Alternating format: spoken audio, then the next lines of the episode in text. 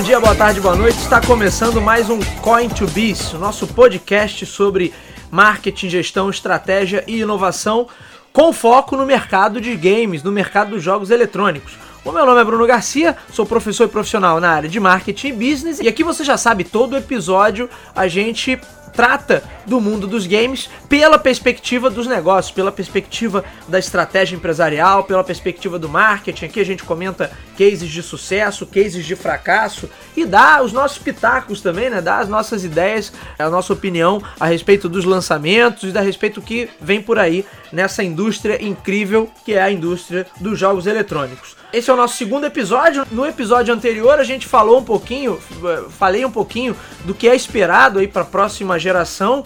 Até algumas pessoas se perguntaram: ah, você falou pouco da Nintendo, você falou pouco.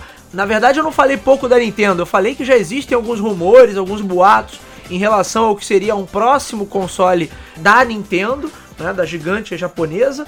Porém, a Nintendo tradicionalmente, já não é de hoje que ela faz isso, ela aguarda que seus concorrentes façam os seus anúncios para depois trazer alguma coisa. Isso já deu muito certo, como também em alguns momentos já deu muito errado. Então vamos aguardar que de fato a Nintendo tá pensando aí para a próxima geração de videogames. E no episódio de hoje, quero bater um papo com vocês sobre ciclo, né, de desenvolvimento de produto e as gerações que a gente tem, gerações de videogames, como convencionou se dividir desde lá dos anos 80, quando você tinha ali uma transição da primeira da segunda geração para uma terceira geração, e como isso afeta o, o desenvolvimento de produto e como isso posiciona os produtos de maneira que fique mais fácil para o consumidor identificar quem é quem nessa disputa do mercado de videogames. A grande questão que eu até coloquei no episódio passado é Será que poderíamos chegar a uma estagnação do ponto de vista técnico? Afinal de contas, os, a última geração né, já é, é, incrivelmente poderosa e a gente estaria falando aí de uma nova geração com PlayStation 5, com o novo Xbox, com alguma coisa que venha da Nintendo com uma capacidade de processamento ainda maior, mais realista, que consiga gerar jogos ali para televisores também cada vez maiores.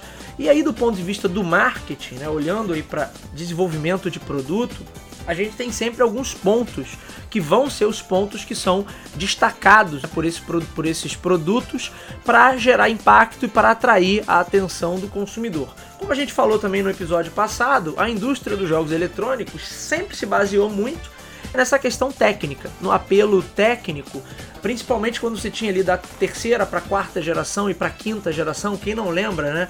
Dos 8 para os 16 bits e depois para os 32 bits e dos jogos em cartucho para os jogos em CD, embora, por exemplo, a questão dos bits nunca tenha significado grande coisa. Hein?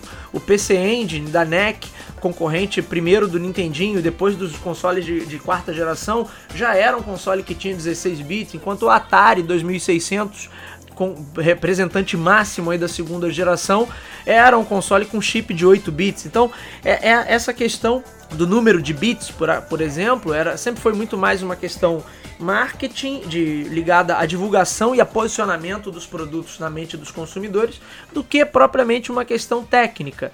Também na era, na era da segunda geração, concorrente do, do Atari 2600, se eu não me engano, Intellivision era um, tinha um processador de 16 bits, só que ninguém na época prestava atenção nesses pontos. Esses fatores ficaram muito em evidência justamente da passagem aí da terceira para a quarta geração principalmente com a atuação da Sega com o lançamento do Mega Drive, focando ali muito no poder gráfico do seu novo aparelho em relação aos concorrentes. E aí a Sega colocava, ela estampava bem na, na, na, na estrutura ali do aparelho, bem grande para todo mundo, para que todos pudessem ver, né, 16 bits.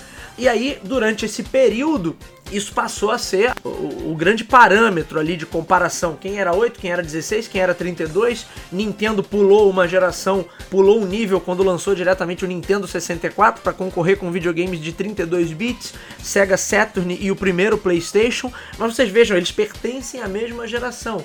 E na questão técnica, você já teve vários videogames que tecnicamente eram inferiores, porém é, tiveram um desempenho muito melhor e, e, e eram o, a preferência do público em suas respectivas épocas. A gente pode falar do próprio Atari 2600, que tinha alguns concorrentes mais poderosos que eles em termos gráficos, o próprio Nintendo 8 bits, o Famicom original, que também em relação a alguns concorrentes que ele tinha, não era o maior poder gráfico, o Nintendo Wii na sua geração também, caminhando aí para um posicionamento bem específico de jogos casuais, jogos para família e jogos ali baseados no sensor de movimentos que também não tinha nem de longe o poder gráfico dos seus concorrentes diretos na época, o PlayStation 3 e o Xbox 360. Então, apesar do apelo técnico ser um apelo muito evidente, sempre, sempre tenha sido um, um, fator de muito destaque nessa indústria, não necessariamente é, ele fez com que os aparelhos fossem um sucesso. Então a gente tem até cases bastante específicos que a gente pode explorar em episódios posteriores, 3DO, o Atari Jaguar de 64 bits, que estavam ali aparentemente à frente do seu tempo, mas que foram estrondosos fracassos de público e crítica. E aí a grande questão é: será que dá para eu me basear sempre na questão no apelo técnico? É, do ponto de vista do marketing, basear-se no apelo técnico apenas costuma ser um problema, porque o apelo técnico consegue ser facilmente copiado. Então, muitas das vezes a gente eh, orienta até que a nível de marketing os fatores que vão ser trabalhados para chamar a atenção do consumidor podem ser funcionalidades, então questões específicas que aquele aparelho, aquele produto é capaz de oferecer. E no caso dos videogames, aí você tem uma questão muito forte também de apelo emocional, com empresas como a Nintendo, que trabalha muito as suas franquias clássicas, e a Sony também já tem suas franquias aí, embora não seja tão antiga como a Nintendo nesse mercado, mas também tem franquias de grande sucesso. É o catálogo de jogos. O catálogo de jogos ali. É funcionaria, e não como um, um, viés técnico, mas como um apelo funcional. Olha, eu tenho determinados jogos que são exclusivos. E o apelo funcional pode ser também como o Nintendo Switch trabalha, a questão da portabilidade, né? De ser um, um híbrido ali, que é um, um console de mesa, mas também um portátil que pode ser carregado para qualquer lugar.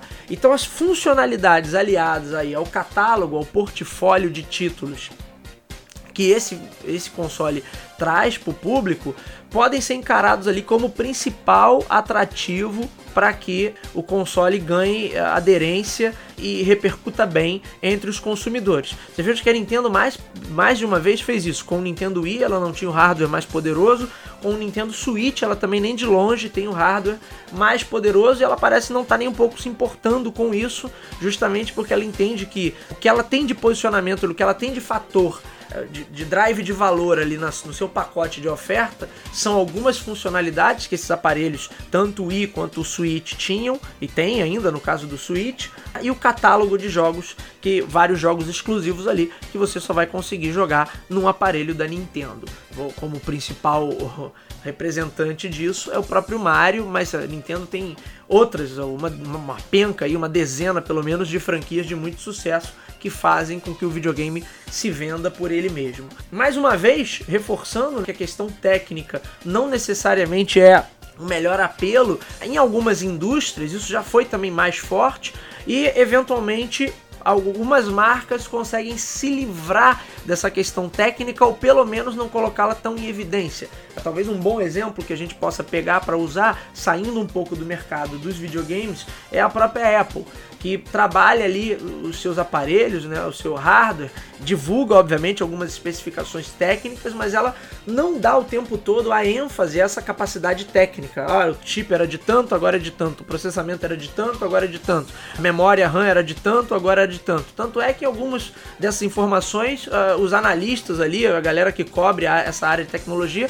precisa pegar o aparelho e desmontar para identificar de fato que algumas coisas a Apple nem informa, porque a ideia é justamente não ficar presa a essa questão técnica e, pelo contrário, dar vazão às funcionalidades que o aparelho tem e a experiência que ele gera. Muito do que a Apple coloca é, independente do modelo de iPhone, ela sempre reduz a sua linha, o seu portfólio de produtos ali a, a duas ou três linhas diferentes, mas você vai ter a, a, a experiência tão boa quanto em qualquer uma delas. Eventualmente você pode ter mais memória e algumas funcionalidades que, por serem mais exclusivas, só estão disponíveis naquela linha ali que é a linha principal, né? A linha de lançamento normalmente daquele ano em questão. Mas você, ela te vende essa promessa da mesma experiência independente da linha que ela esteja oferecendo ali naquele momento. E normalmente, quase sempre, é mais de uma linha de iPhones que ela tem disponível. Então você veja que ah, a indústria de PCs também já foi muito mais agarrada a isso questão de clock de processadores, era o 486 DX266, era o 486 DX400, depois o 586, o início da linha Pentium. Quem é mais antigo vai lembrar dos 386.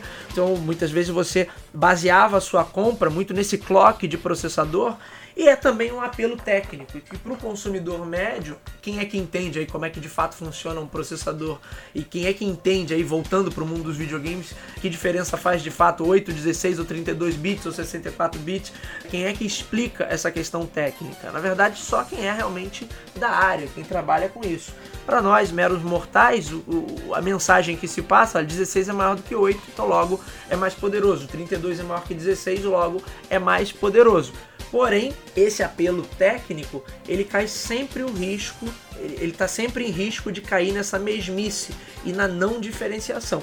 Tanto é que de algumas gerações para cá, a questão dos bits simplesmente desapareceu. Do PlayStation 2 e sua geração ali em diante, da sexta geração em diante, ninguém mais fica, ah, esse é 128 bits, esse é não sei o que, já não faz mais diferença. Esse deixou de ser um apelo, apelo de marketing para essa indústria. E é interessante entender como essas questões se, se colocam. Então, dentro de uma perspectiva de marketing, no, na montagem ali do produto, você tem apelos técnicos, apelos funcionais e apelos emocionais. Você deve compor a sua oferta de maneira que ela tenha o melhor de cada um desses mundos e você vai dar destaque àquilo que faz mais diferença na perspectiva do seu consumidor. E aí, esse apelo técnico, quando ele se torna muito próximo, você não vê mais diferença entre um e outro, ele cai também nesse problema. Isso pode estar tá no extremo é, acima, quando a, a qualidade técnica está impecável para todos eles, ou também no extremo oposto, quando a qualidade técnica está problemática para todos eles. Lembrem aí do crash do mercado de games em 1983, que foi basicamente resultado de uma hipersaturação de mercado, com todo mundo nivelado ali por baixo, ou pelo menos a percepção do público. É claro que você tinha alguns, é, alguns concorrentes que tinham aparelhos e produtos melhores, mas na percepção do público era tudo mais do mesmo. Esse é um efeito nocivo a nível de marketing. É interessante a gente aguardar para ver como as empresas que atuam nesse setor, as três principais pelo menos, vão, vão tentar conjugar a questão do apelo técnico, funcionalidades e apelo emocional. E aí a minha aposta toda vai para funcionalidades e apelo emocional, porque na questão técnica eu acho que a gente já está chegando no ápice, não vejo mais para onde onde a coisa poderia caminhar. A gente já teve em outras gerações né, a questão de sensores de movimento, a questão do CD, a questão do 3D, dos gráficos poligonais. Mas vocês vejam que tudo isso, full motion video, olha só que isso já foi um fator ali, um apelo técnico poderoso para videogames ali da quarta para quinta geração. E hoje isso é, é totalmente anacrônico, totalmente desconsiderado. É bem possível que a partir dessa geração que é coisa que já estamos vivendo na geração atual, mas a gente tenha um nivelamento ali de apelo técnico e ao menos que alguém descubra alguma coisa ainda muito fantástica, muito incrível, que faça todo mundo ficar boquiaberto, oh meu Deus, olha que interessante isso aqui, que nunca ninguém viu algo assim, é, o que eu acho difícil de acontecer, porque na verdade a corrida técnica ela acaba chegando a um limite, aí a inovação acaba não caminhando por questões técnicas, a inovação é muito mais provável que ela caminhe por questões funcionais e emocionais, questões mais subjetivas de entendimento de posicionamento daquele produto, ou seja, a gente vai passar sim por um nivelamento a nível técnico e a coisa deve caminhar por aí. Agora veremos como é que a indústria vai se posicionar. E você, o que você acha? Será que as funcionalidades diferenciadas vão ser realmente os pontos ali de competição e, e de geração de vantagem competitiva para os aparelhos da próxima geração? É, já falamos alguma coisa no episódio passado também sobre realidade virtual, sobre 4K. Eu não acredito que a galera vai apostar em 8K ainda, mas me preocupa que eles de repente façam uma entre-safa como eles fizeram na geração passada. E de repente daqui a alguns anos eles cheguem com o PlayStation 5 Pro só porque vai rodar conteúdo em 8K. E isso vai ser uma grande sacanagem. Então, acho que assim, a indústria tem que se entender também. Ou ela encara direto o 8K de partida, e aí sim você estaria falando: nossa, eu tenho um aparelho aqui que é o único a rodar jogos de 8K. Não me parece ser esse o caminho eles vão ser muito mais modestos nessa questão e acho também que é, é porque vai começar a fazer pouca diferença. Mas, né, para gráficos é, renderizados, talvez a gente não veja ainda grande diferença do 4 para o 8K. Mas vamos ver o que vai acontecer. Vai depender muito também de como esse mercado de televisores 8K vai estar daqui para o ano que vem. E não me parece também que ele, é, que ele esteja caminhando tão acelerado quanto a gente viu do HD para o 4K onde havia uma diferença substancial e havia o principal, né, a questão do conteúdo. Netflix, YouTube já com conteúdo em 4K. Em relação ao 8K, eu não tenho visto a mesma movimentação. Tanto é aqui no Brasil, até porque você não tem conteúdo nenhum para se assistir em 8K. Então esse é outro mercado que pode estar tá chegando aí numa estabilidade é, técnica aí que a indústria vai ter que rebolar para encontrar outros apelos ou outras maneiras de diferenciar as suas ofertas dos seus concorrentes. Bom, senhores, esse foi o Coin to Business de outro. Meu nome é Bruno Garcia, você já sabe, me encontra aí nas principais plataformas sociais, Bruno Garcia no LinkedIn, Bruno Underline Talk to Biz no Instagram. Podem me adicionar, mandar perguntas, mandar o feedback de vocês, que é sempre legal. Não deixem de assinar o feed desse podcast nas principais plataformas, aí você nos encontra. Basta buscar por Coin 2 Business, Coin to Business, e você vai nos encontrar, seja no aplicativo de podcast da Apple, em Google Podcasts, no Spotify, no Deezer, no Anchor ou diretamente no nosso site, o talktobusiness.com.br. Se você gostou desse conteúdo, dê o seu like, deixe o seu comentário, faça com que esse conteúdo chegue a mais pessoas. É um, é um trabalho que está sendo muito prazeroso de fazer, que eu estou unindo aí duas, duas coisas que eu gosto muito, que é essa área de negócios, com o universo dos jogos eletrônicos. Quem me conhece aí eh, mais de perto sabe que eu sou um aficionado, que tenho vários consoles antigos aqui em casa e tudo mais. Então está tá sendo um projeto que eu já vinha tentando desenvolver desde o ano passado, há praticamente dois anos, tentando desenvolver esse projeto do Coin to Business, que agora está se tornando realidade. Então espero que vocês estejam gostando. É isso, minha gente. Eu vou ficando por aqui. Nos vemos no próximo episódio. Um abraço a todos.